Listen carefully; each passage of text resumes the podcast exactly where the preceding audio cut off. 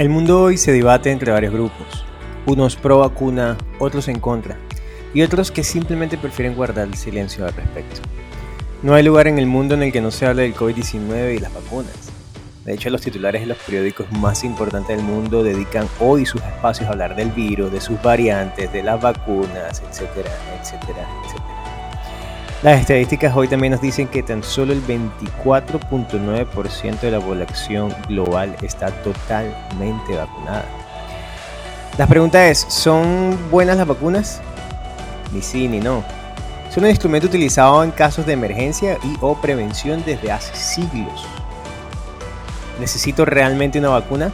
Tal vez sí, tal vez no. Y en esta ocasión Queremos abordar el tema de las vacunas exponiendo puntos de vista científicos y al mismo tiempo bíblicos al respecto de las vacunas. Repito, no pretendemos en este podcast y en este programa sesgar tu decisión, pero sí darte información útil, relevante y actualizada sobre las vacunas y el mensaje de Dios frente a ellas.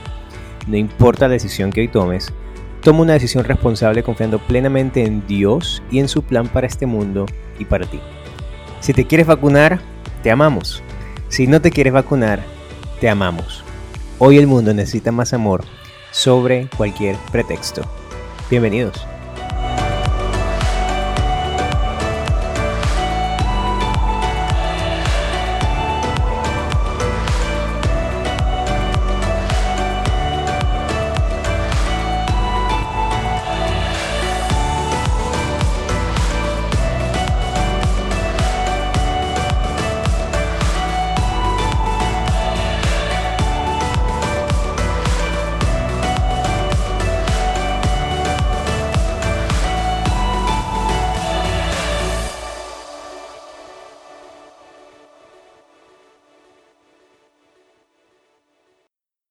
Las vacunas son productos biológicos que van a contener algunos, algunas sustancias que nosotros llamamos antígenos, los cuales se van a administrar en el cuerpo con un objetivo específico eh, y es el de generar algún estímulo eh, en donde nuestro sistema inmune, nuestro propio sistema, pueda reaccionar específicamente ante esta sustancia.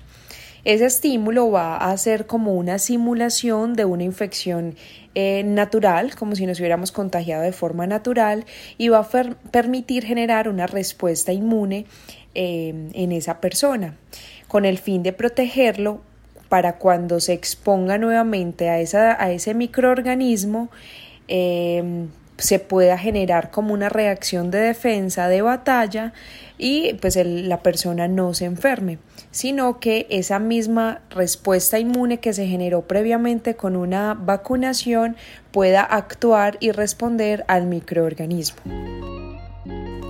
Existen múltiples tipos de vacunas. La ciencia a lo largo de la historia de la humanidad ha permitido avanzar en la creación de diferentes vacunas con diferentes mecanismos de acción de varios microorganismos conocidos como vacuna de la hepatitis B, de la tuberculosis, de la difteria, de la tosferina, eh, entre otras, las cuales han sido uno de los inventos más representativos a nivel de la salud pública y han permitido de forma considerable disminuir la morbimortalidad en situaciones de pandemia, de enfermedad, en donde posiblemente eh, esta creación pues como de estos biológicos facilita entonces que la humanidad perdure hasta el día de hoy. Hablando específicamente de la vacuna del COVID-19, la ciencia ha creado cuatro tipos de vacunas de acuerdo a la forma en cómo van a generar la respuesta en el cuerpo de cada uno de nosotros. Entonces los cuatro tipos de vacunas son, el primero es eh, tipo de vacuna llamada vector viral. Este tipo de vacuna inyecta un virus que es diferente al coronavirus y que es menos dañino, que va a permitir o que este contiene los genes de la proteína específica del coronavirus, que es una de las proteínas que se une a las células de nuestro cuerpo y que permite, permite la replicación del virus dentro de, nuestros, de nuestras células. Y con esto entonces se va a generar una respuesta inmunitaria. Entonces es un virus diferente al coronavirus. Eh, un ejemplo entonces de esta vacuna es por ejemplo la vacuna de AstraZeneca. El otro tipo de vacunas es eh, la vacuna tipo ARN o ARDN, en la cual se inyecta una parte del código genético del virus en nuestro cuerpo para que se produzca entonces la proteína específica del, coronavirus y que generando así pues la respuesta inmunitaria. El ejemplo clásico de este tipo de vacunas es la vacuna de Pfizer y la vacuna Moderna. El tercer tipo de vacunas es el las vacunas de virus desactivado, en el cual se inyecta en el cuerpo una versión más debilitada, desactivada del virus, del coronavirus, y permite entonces con esta, esta pequeña porción debilitada generar una respuesta. El ejemplo entonces de este tipo de vacunas es la vacuna de Sinovac. Y el cuarto tipo de vacunas es un tipo de vacunas que se llama en base a proteínas, la cual inyecta solo componentes de un virus que permite estimular mejor una respuesta inmunitaria. Ejemplos de estas vacunas son, eh, por ejemplo, la vacuna Sanofi. Como lo dije previamente, realmente las vacunas han impactado muchísimo eh, la salud a nivel mundial. Realmente son un medio muy efectivo para disminuir eh, muerte y complicaciones asociadas con diferentes infecciones. No son un peligro, como cualquier sustancia que se ponga en nuestro cuerpo tiene algunos efectos secundarios, pero que son esperables y normales eh, a los que tendríamos como con una infección natural. Por eso es común que tengamos malestar, dolor de cabeza, fiebre, eh, que tengamos como una simulación de una infección natural con el coronavirus de una menor intensidad, pero realmente no son un peligro. El tiempo de desarrollo de la vacunación contra el COVID ha sido un motivo de mucha inquietud en diferentes, diferentes personas. Sin embargo, debemos partir del hecho de que el coronavirus es, hace parte de una familia de virus que han acompañado la historia de la humanidad hace parte de unos virus de los cuales la ciencia ha tenido adelantos eh, en investigación científica y por lo tanto el desarrollo de una, de una vacuna en un tiempo entre comillas récord está íntimamente relacionado con la planificación y el estudio previo de este tipo de virus. Entonces, pues tampoco es un asunto por el cual debemos preocuparnos. Decir que se debe creer o no en la ciencia o en la vacunación, pues simplemente les puedo decir que los datos, los estudios son muy claros en demostrar que luego de un esquema de vacunación completo, la posibilidad de infección por COVID-19 o más aún de complicaciones graves por este virus es supremamente baja luego de una adecuada vacunación. A su vez pasa con la mortalidad con las diferentes vacunas se ha demostrado que esta mortalidad luego de vacunarse tiende a cero en los pacientes que se contagian por COVID-19 luego, luego de la aplicación de un esquema completo. Y no solo son datos, como médica, como especialista puedo decirles que eh, lo vemos en los hospitales, se ve el impacto de la vacunación que ha tenido en, en diferentes países, se puede percibir se puede evidenciar cómo eh, ya no es frecuente que los médicos o el personal de salud, quienes fueron los primeros en vacunarse en diferentes países, eh, no se contagien, no se mueran, no tengan complicaciones.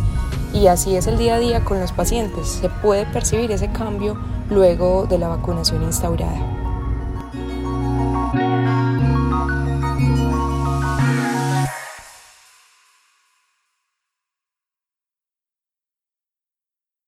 Hola chicos, qué bueno verlos nuevamente. La verdad que el episodio de hoy eh, va a tocar emociones, fibras. Tenemos mucha gente de acuerdo, otra gente que no estará en totalmente acuerdo con nosotros, pero creo que nuestra labor aquí es sin duda compartir información ¿no? y, de alguna manera movilizar como movimiento a que las personas tomen una decisión al respecto y, confíen plenamente que el Dios en el que creen pues de alguna manera pueda bendecir a través de eso. Así que eh, quiero saludarlos, es un gusto, ¿verdad?, eh, estar aquí con ustedes eh, en este ratico. Así que qué gusto saludarlos, Gao, Aleja, ¿qué tal todo? Jorge, muy bien, saludándote aquí desde Toronto nuevamente, pues contentos de hacer este episodio porque es un episodio que le está dando la vuelta al mundo. En este podcast hemos tratado siempre de hablar de temas coyunturales y qué más coyuntural que la vacuna. Vale la pena decir que aquí en Canadá, después de que Justin Trudeau dijo varias veces en diferentes ruedas de prensa y medios de comunicación que obligar a la gente a vacunarse no era la forma en la que los canadienses hacían las cosas, pues ustedes saben cómo funciona la política, ¿no? Entonces ahora en Canadá la, vacuna es básicamente obligatoria si quieres viajar. Varias empresas han anunciado que para que sus trabajadores puedan volver, pues tienen que vacunarse. Y es una discusión que sin duda alguna está aquí en todos los medios de comunicación. Con los temores de la variante Delta viniéndose en los próximos meses con el otoño, pues ahora vacunarse parece que es cada día más obligatorio y es una tendencia que no parece tener reversa, al menos en este país. Jorge, Luis, Gabo, yo los saludo desde Cali. Eh, pues la verdad, me, me, gusta mucho este episodio porque tengo una perspectiva muy latina, muy de la experiencia en Colombia y a diferencia de lo que acaba de decir Gabo, aquí realmente ha sido muy difícil que la gente eh, de pronto genere esa, esa conciencia de por qué vacunarnos. Hay mucha desinformación, hay muchas cadenas falsas a través de WhatsApp, a través de las redes sociales, que me parece muy pertinente que nosotros como cristianos eh, pues demos una opinión eh, demos de pronto también una perspectiva de lo, que, de lo que es esta vacuna, de lo que significa para nuestras vidas y sobre todo de lo que significa para, para nuestra espiritualidad, si realmente lo afecta, si realmente esto está relacionado con el futuro o no. Me encanta, me encanta. Y mencionaba algo muy interesante que al final lo que vamos a ver aquí son perspectivas de distintas partes del mundo. Gabo en Norteamérica, tú estás en Sudamérica. Y nuestro invitado especial del día de hoy eh, también está en España, eh, en la ciudad de Valencia. Así que Luis, eh, qué gusto contar contigo. Bienvenido una vez más a nuestro podcast. Muchas gracias, Jorge. Gracias, chicos. Es un placer para mí estar aquí otra vez compartiendo un tema um, técnico, la vacuna. Y yo creo que la teología tiene algo que decir no solamente respecto a la Biblia, sino también respecto a cosas que ocurren en el día a día. Eh, solo por un ejemplo, el otro día escuchaba a un analista, y esto ya queda para la posteridad y pueden ubicar el contexto en el que estamos grabando este, este podcast, es que decía que probablemente no exista un acuerdo entre los chinos y los talibanes en Afganistán porque unos son ateos y, y otros son extremistas, extremistas religiosos. O sea, la teología permea todo en la sociedad, todo en la vida. Por lo tanto, debe haber una posición, y, y existe una posición, y es lo que vamos a descubrir hoy, de la teología respecto a la vacuna.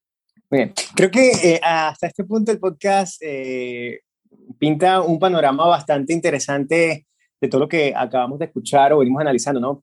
Pero ahora queremos llegar un poco a ese aspecto, eh, de alguna manera, espiritual o religioso que, que nos consideran nosotros como, como cristianos, que nos hacemos llamar, ¿no? Y que es algo que pasa en distintas partes del mundo y podemos verlo por las redes sociales, podemos ver por los medios, etcétera, de que hay grupos en algunas partes del mundo que están en contra de la vacuna, que tienen sus razones, etcétera. Y uno de esos grupos, eh, por supuesto, son los llamados cristianos. Entonces, eh, la pregunta directa, Luis, en este caso sería, ¿por qué muchos cristianos no quieren la vacuna? Importante, eh, recalcar lo que ya decías, hay muchos grupos que, que no son cristianos y que se oponen a la vacuna. Pero más allá, em, yo he hecho una pequeña lista de tres razones que los cristianos generalmente argumentan o usan para eh, oponerse a la vacuna. Número uno, uh, que es la marca de la bestia. ¿Vale? Esto no es bíblico. En Apocalipsis 14, 12 queda claro que la marca de la bestia no es algo eh, físico, sino simbólico.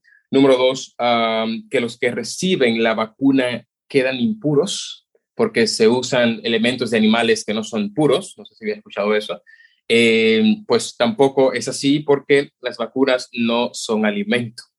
Por lo tanto, no se puede aplicar Levíticos 11 a la vacuna. Y en tercer lugar está el tema de la falta de fe en Dios. Si me pongo la vacuna es, estoy dudando del poder de Dios de protegerme. Eh, pues tampoco, porque la fe no quita la prudencia. La fe me manda a actuar con los recursos que Dios me ha dado para poder protegerme. Por lo tanto, creemos que, de hecho, poner, usar los recursos que Dios me ha dado para cualquier cosa es confiar en el Señor. Si está lloviendo, yo no debo orar para que el Señor pare la lluvia, sino usar el paraguas que Dios me ha concedido de algún modo. Luis, tengo una pregunta para ti. ¿Hay algún ejemplo bíblico que podamos tomar que obviamente en la Biblia no se mencionan vacunas como tal, porque la palabra o el concepto no existía, pero que se tuvo que hacer algo físicamente o alguna actividad para eh, lograr sanación o prevenir alguna enfermedad? Sí, realmente hay varios ejemplos, pero yo creo que el más llamativo es el de Jesús y el ciego de Siloé, a quien Jesús puso saliva que mezcló con el polvo de la tierra, hizo una especie de cataplasma, la pegó en los ojos y luego le dijo al ciego que se lavara. Es curioso que Jesús tenía la, potestad de hacer lo que hizo con otros ciegos, de decir, queda sano. Eh, no lo hizo con este, sino que usó elementos externos, lo pegó en el lugar donde estaba la, afectación, la infección, y eh, a través de ese mecanismo la persona se curó. Así que yo creo que no solamente ese ejemplo, en el Nuevo Testamento hay muchos ejemplos de este tipo de, de cosas externas que se usan para uh, promover la salud o para asegurar la salud. Y bueno, referente a la, a la pregunta de, de, por qué los cristianos no quieren vacunarse, es que hay un ejemplo real eh, de una, voy a decir, de una influencer de hace muchos años, una influencer del mundo antiguo, eh, en la que literal eh, eh, fue públicamente a vacunarse y además instó a, su gente a tomar la vacuna también. La vacuna fue la de la, de la malaria, ¿no? La viruela. La viruela, ¿no? Y es curioso porque si me lo imaginé en este tiempo, estoy seguro que esta mujer, eh, Elena de Guay, se hubiera tomado la vacuna, se hubiera hecho una selfie, lo hubiera publicado en Instagram, hubiera invitado a la gente a vacunarse, ¿no? Entonces creo que hay cierta responsabilidad de todos eh, en nuestra decisión individual al respecto de esto.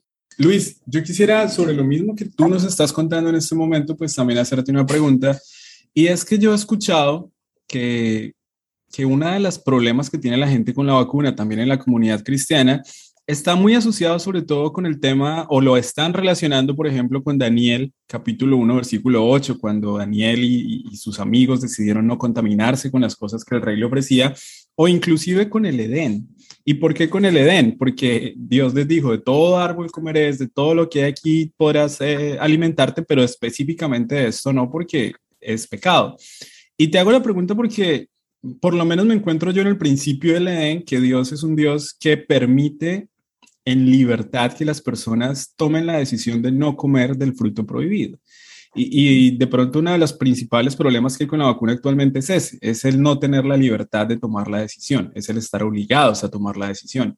Eh, ¿Eso tiene alguna referencia con lo que nos estabas mencionando? no, pero vamos a ir primero a um, Daniel 1.8. Muchas personas, uh, no sé eh, por qué, o quizás por otra parte del texto, han relacionado que lo que Daniel no quiso comer era carne, porque Daniel era vegetariano o vegano. No es eso. Daniel no era vegetariano. Daniel no era vegano.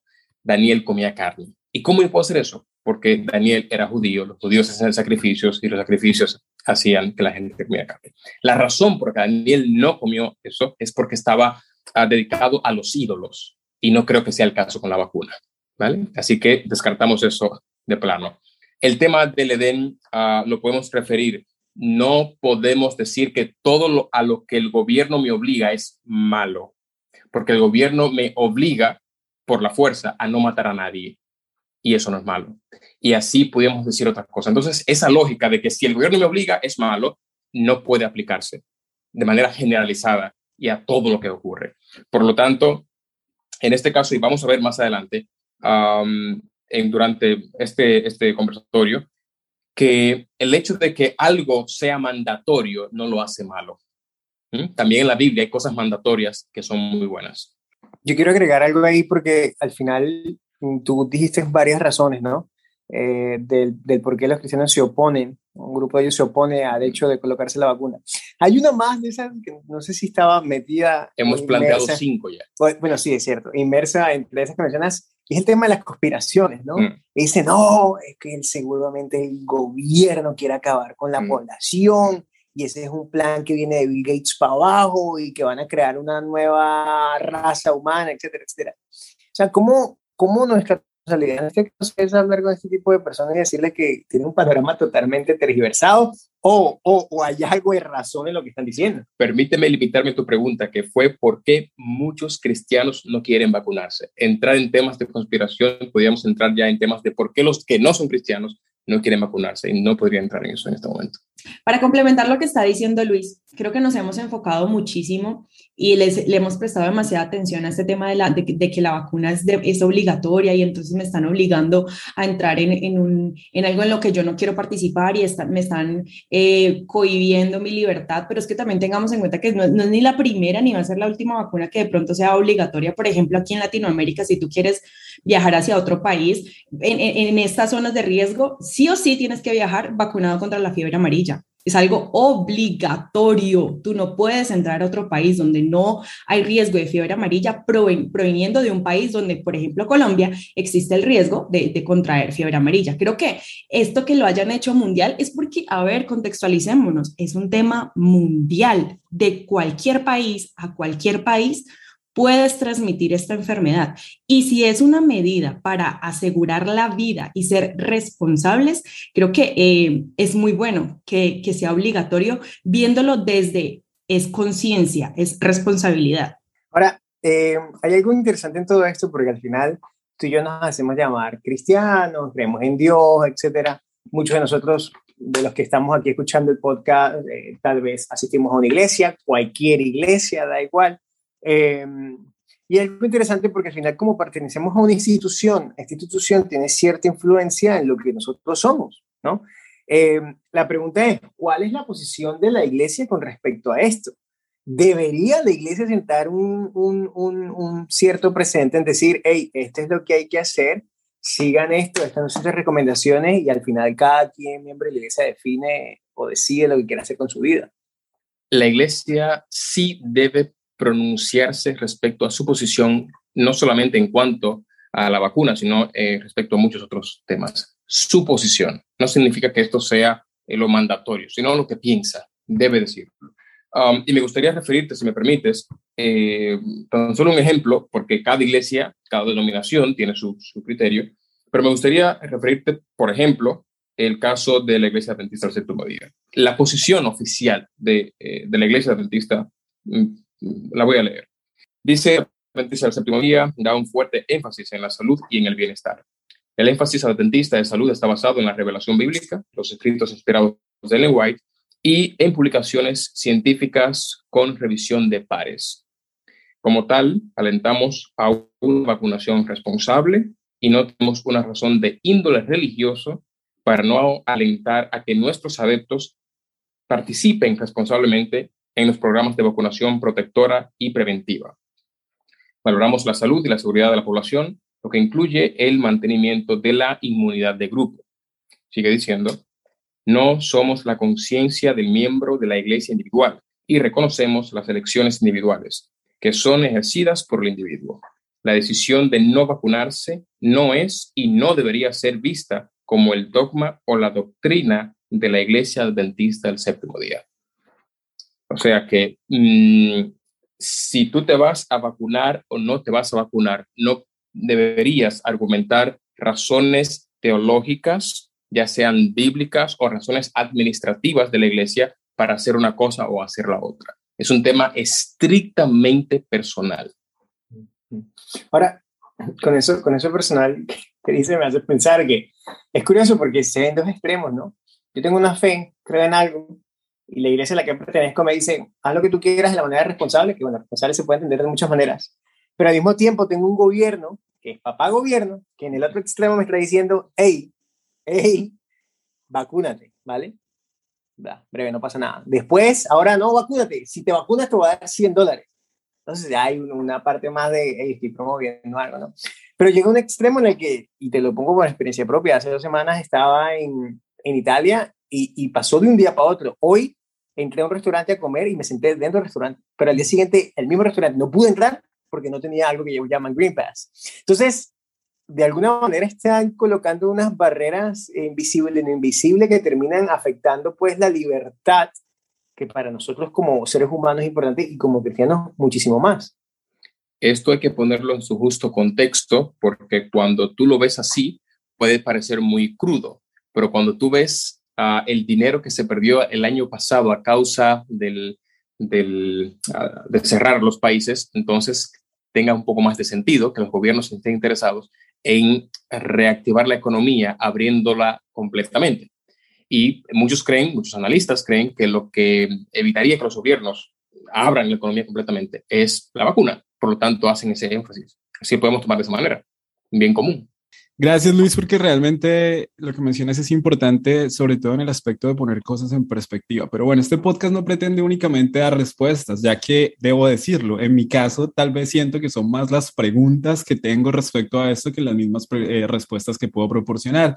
Y eso está bien porque lo que nosotros queremos hacer es simplemente generar un espacio de conversación donde todos nos veamos obligados a pensar y a sacar nuestras propias conclusiones. En estos días escuchaba un sermón, o no un sermón, una pequeña intervención de un pastor cristiano no adventista, lo digo para, para ser claro, y él decía en su sermón y explicaba que bajo su perspectiva de su estudio bíblico, esto era la marca de la bestia y, y, sabemos que la marca de la bestia se interpreta de diferentes formas y de diferentes credos, y él decía que a él tenían que matarlo antes que vacunarlo. Y lo decía literal y se lo decía a su iglesia, o sea, si a mí me van a vacunar, primero me tienen que matar para poder vacunarme. Y eso nos pone a nosotros en un escenario interesante. Luis, yo te quiero hacer una pregunta. Un estudio serio de la profecía bíblica bajo el método historicista es claro, y yo no tengo dudas en esto, de que la vacuna no tiene que ver con la marca de la bestia. Quiero decir, sabemos por un método historicista profético que la marca de la bestia se establece como un sistema de religión falso que se opone al gobierno de Dios, al pueblo de Dios y a la ley de Dios, que distorsiona el carácter de Dios y tiene que ver con un falso día de reposo que es el domingo. Pero cuando yo leo entonces ahorita aquí el versículo de Apocalipsis 13, 16, dice, y hacía que todos, pequeños, grandes, ricos, pobres, libres, esclavos, se les pusiese una marca en la mano derecha o en la frente. Y el versículo 17 dice, y que ninguno pudiese comprar ni vender sino el que tuviera la marca o el nombre de la bestia o el número de su nombre, pues no lo es, pero sí que se le parece, ¿no? y me queda a mí como esa sensación en el corazón de que, wow, no es, pero cumple casi que con muchos de los requisitos. Entonces yo te pregunto, entiendo que desde la perspectiva bíblico-profética no lo es, pero tendrá algo que ver o será alguna forma de preparar el mundo para la real marca de la bestia? Personalmente, eh, creo que sí, no solamente creo que la, Iglesia Adventista está de acuerdo con esto, uh, porque, eh, como tú bien lo decías, yo creo exactamente lo mismo. No lo es, pero se parece mucho. Y resulta que um, tenemos que tener bien claro que no es solo el método historicista. La razón por la que los adventistas del séptimo día, especialmente, y otros grupos cristianos, hemos llegado a la conclusión de, que la marca de la, bestia es algo simbólico, no literal, no tiene que ver solamente con nuestro método de estudio, sino con dos principios bíblicos de estudio. Uno es solo la Biblia y el otro es toda la Biblia. El problema teológico eh, real es el toda la Biblia, porque cada quien ha sacado una Biblia de la Biblia grande y ha hecho su mini Biblia. Pero cuando tú lees la Biblia completa, de Génesis a Apocalipsis, y le das el mismo valor, no diciendo que el Nuevo Testamento vale más que el Antiguo, o como dicen los judíos, que el Antiguo vale más que el Nuevo, cuando tú le das el mismo valor a la palabra de Dios, desde Génesis a Apocalipsis, te vas a encontrar con que la Biblia es coherente en decir que la marca de la bestia, la señal de ese poder antagónico a Dios, es un símbolo, pero no, lo dice Apocalipsis, lo dice Éxodo, lo dice Ezequiel. Por lo tanto, es algo que tenemos que ah, tener en cuenta. Sin embargo, yo sé que muchos estamos intentando ver esto como pues, ya ha llegado. No, no ha llegado. ¿Estamos de camino a esto? Sí. Vamos a ir, por supuesto, viendo cosas parecidas cada vez más comúnmente. Sí. ¿Lo es? No. Y ahí entra nuestra nuestra madurez espiritual y nuestra confianza en Dios. Por lo tanto, mi invitación ahora sería a que, aceptando que solo la Biblia y toda la Biblia, volviéramos a escudriñar con humildad la escritura. Yo complementaría diciéndote, Luis, y, y, para seguir complicándote la vida con la pregunta, porque necesito respuestas, como muchas de las personas que nos están escuchando seguramente también las necesitan. Yo, y lo voy a decir abiertamente, en una sociedad donde básicamente está bien decirlo, yo tengo las dos dosis de la vacuna, yo me vacuné, pero yo estoy absolutamente en contra de que obliguen a la gente a vacunarse. Y es un tema de libertades individuales, de libertades de pensamiento, de poder tomar decisiones. Y te lo voy a poner en un contexto simple. Yo conozco personas en mi trabajo, conozco personas en mi entorno que de forma completamente consciente y en su propia libertad de expresión y en su propia individualidad están en contra de la vacuna por, por, diferentes temas. Y, y, como tú lo mencionaste antes, no es simplemente religioso. Eh, no es condenable de todas formas, y, en el escenario en el que estamos nosotros en este momento, obligar a una persona a ir absolutamente en contra de su conciencia. Y quiero repetir, yo me vacuné de acuerdo a mi conciencia y en oración. O sea, yo no, nadie me obligó a vacunarme. Yo siento que lo hice en mi libertad de conciencia. No es cuestionable desde muchos puntos de vista y no tiene algún, alguna perspectiva profética o de pronto algo que la Biblia nos dé claridad sobre esto. El tener que ser coercitivos con las libertades de la gente y obligarlas a ir en contra de algo que ellos absolutamente no creen en libertad, cuando ni siquiera el cielo hace eso con nosotros? Si tú me hablas de que estás en contra de que el gobierno coarte la libertad de conciencia, yo te pondría el caso de los talibanes. Su conciencia le dice que pueden matarte por ser un infierno. Por lo tanto, esto es un tema muy peliagudo, porque, ah, mi conciencia vale más que la del otro. ¿Qué establecen como referente a que la conciencia debe estar aquí? Por lo tanto, aquí hay algo muy interesante. Nosotros debemos ser uh, conscientes, para la redundancia, de que la palabra de Dios nos advierte de que llegará un momento cuando no ya nuestra conciencia, sino la palabra de Dios será atacada. No es un tema de lo que yo creo. Es un tema de que el sistema que ah, se va a imponer no va en contra de nuestra conciencia, va en contra de la palabra de Dios revelada. Y todo aquel que se quiera, que quiera mantener su conciencia apegada a la palabra de Dios tendrá problemas. No por su conciencia, sino por su apego a la palabra de Dios. La persecución no es un tema de conciencia, es un tema de palabra de Dios. Por lo tanto, aquí, cuando la diferencia entre lo que yo defiendo y lo que otra persona puede defender es cuál es la base de tu planteamiento. Así que puede ser difícil, pero lo mismo, respecto a este mismo tema, el año pasado se nos obligó a quedarnos en casa. Yo duré 100 días sin salir de mi casa, en contra de mi voluntad. Por lo tanto, ¿estaba bien o estaba mal? Bueno, me decían que el bien común, y si yo, yo salía, yo tenía que pagar 600 euros de multa. Así que es un tema mucho más complejo que se enmarca en una situación ah, global actual que hace que nosotros tengamos cada vez más que ver qué tan cercana está nuestra conciencia a la escritura. Ese es el verdadero eh, problema aquí. ¿Qué tan cercana está mi conciencia a la escritura? Cuanto más cercana esté, más problema probablemente en el futuro yo voy a tener con, con el Estado, un Estado que se aleja de la escritura. Y ese, esa fricción será precisamente entre la escritura y el Estado, no entre mi conciencia y el Estado. Nunca ha sido así la cosa. Por lo tanto, um, yo sé que quizás muchos quieren usar el argumento de no me obliguen. El tema es que a cuántas cosas estás tú obligado y las tienes que hacer aunque no quieras. Muchas si, si dejas de hacer las cosas que estás obligado, no irías, no irías ni al trabajo. Hay muchas cosas a las que estás obligado, incluso a nivel de salud.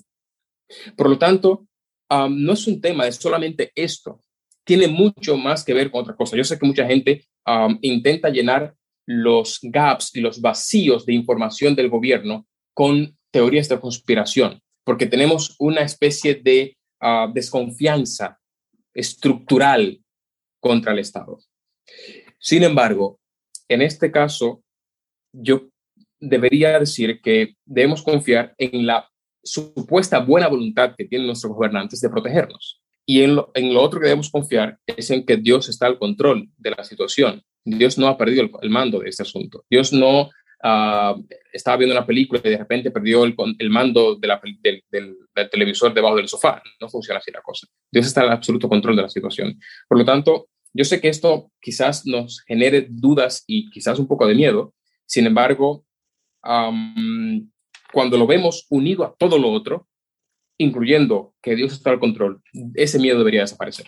Gabriel, vos, lo estás planteando también desde una, no sé, desde una cultura una conciencia que puede ser tomada muy canadiense en tu contexto, pero pues es que yo por lo menos lo hablo desde acá, en Latinoamérica, en Colombia, en el que todo es una recocha, y entiéndase, recocha como que todo lo tomas muy a la ligera, y tú vas por la calle y realmente es preocupante cómo la gente se ha tomado esta enfermedad, no, y no en este año, esto, esto desde 2020. Aquí no hubo multas, aquí no hubo que, tenías que pagar eh, un dinero por haber salido sin el permiso que, pues, que, que, eran los permisos normales y creo que los latinoamericanos se han identificado o se han dado a conocer mucho por, por encontrar eh, la, la trampa a la ley. Entonces, creo yo que e, este tema de ser coercitivos o de ser, em, o, de, de, pronto de, poner una, un orden, una organización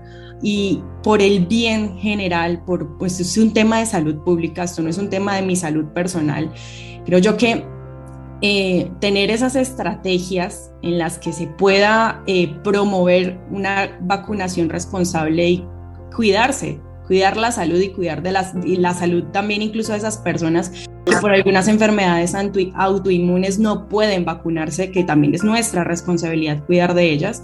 Creo yo que es, es, es positivo este tema de, de, de, pronto no, no, verlo como, como imposición, porque es que si tú tienes dos opciones y es cuestión de perspectiva. Hay algo en todo esto y ya quiero ir pues, llegando a, a, la parte final del, de donde siempre llegamos en el podcast, ¿no? Es que responder esa pregunta de ¿Qué haría Jesús? El punto es que antes de llegar allá eh, hay que ser muy transparentes. Eh, las estadísticas dicen que apenas el 50% de la población al menos ha tenido una dosis. Eh, lo que implica que en los próximos meses, bueno, ya han visto las noticias, que hay una tercera dosis para algunas partes del mundo. El punto es que crea definitivamente o divide la humanidad en dos personas, bueno, en dos grupos de personas, mejor dicho. Y eso implica que va a haber cierta segregación, va a haber cierto favoritismo, va a haber cierta discriminación, más allá de donde ya existe en este mundo sobre diversos temas, etc. La pregunta es, ¿cuál debería ser mi actitud frente a los vacunados, frente a los no vacunados? ¿Y cómo puedo yo aprovechar esta oportunidad pues para, para demostrar en lo que he creído? ¿Cuál sería ese, esa bandera que debería yo de alguna manera levantar? respeto y tolerancia. La Biblia me manda a mí diez veces en el Antiguo Testamento y diez veces en el Nuevo Testamento a no hacer distinción de personas porque dice la Escritura que es pecado. Por lo tanto, yo debo respetar y yo debo tolerar a aquel independientemente de cuál haya sido su decisión personal y las razones que lo hayan motivado. Esa es la, la respuesta cristiana a esa pregunta. Y con respecto a la pregunta, eh, por supuesto que es bandera en nuestro podcast, eh, al respecto del amor, ¿no? Eh, y, qué haría Jesús en este lugar? No, no me imagino un Jesús que tenga que pararse en la plaza principal de, la ciudad de Madrid o, en, o en, Toronto o, en Cali y se tenga que parar frente a un grupo de gente que seguramente la ha pasado mal en la pandemia con un montón de vacunados y no vacunados ¿qué haría él? ¿Cuál sería el mensaje que él transmitiría pues si nos pusiéramos en, los pies de Jesús y que también nosotros estamos, aunque ya mencionas algo de eso, estamos llamados a defender y a proclamar? Al César lo que es de César y a Dios lo que es de Dios. Esa sería la más probable respuesta de Jesús.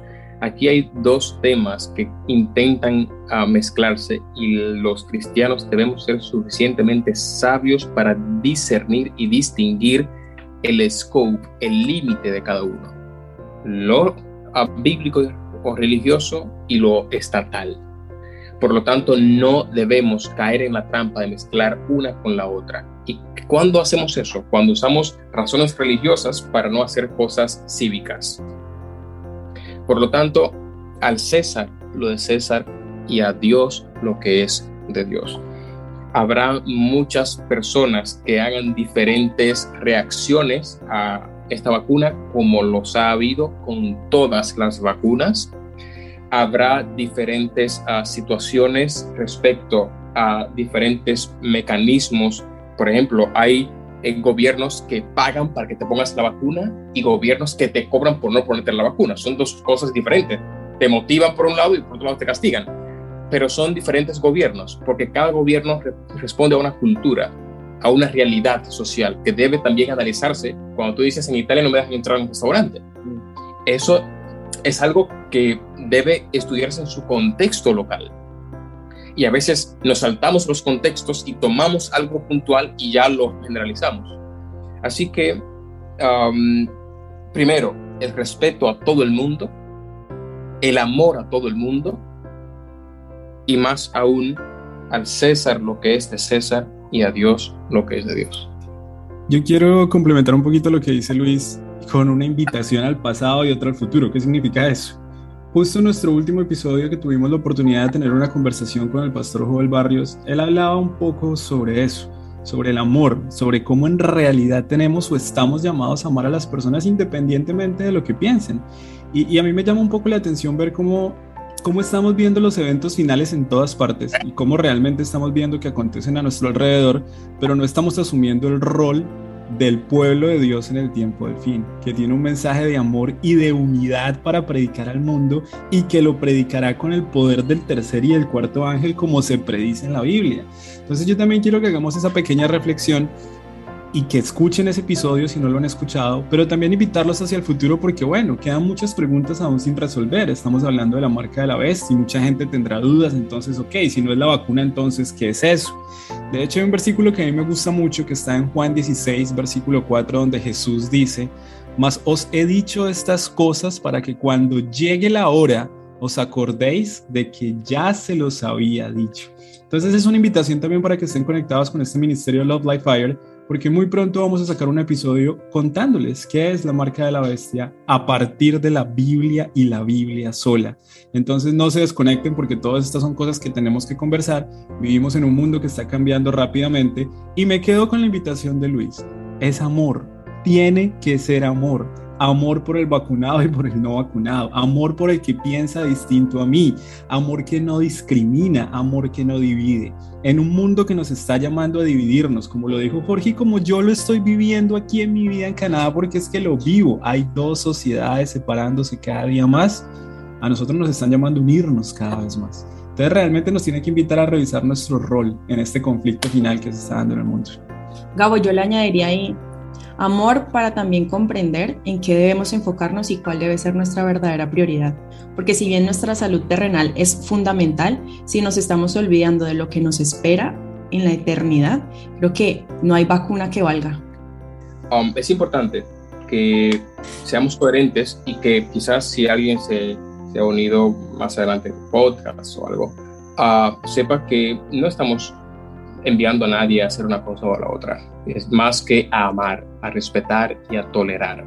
El hecho de ponerse o no a la vacuna es una decisión estrictamente personal en la que no intentamos influir de algún modo. Sin embargo, sí queremos ah, decir, con lo que planteamos al principio, que las razones que generalmente se plantean como argumento para no vacunarse no son válidos desde el punto de vista bíblico. Y eso sí es bueno que lo digamos. El que se quiera hacer una cosa, el que se quiera hacer la otra, debe ser simplemente algo que, como bien dijo uh, Gabo, debe ser hecho con oración, con consulta de los profesionales de la salud y eh, esperando lo mejor, sabiendo que Dios está al control.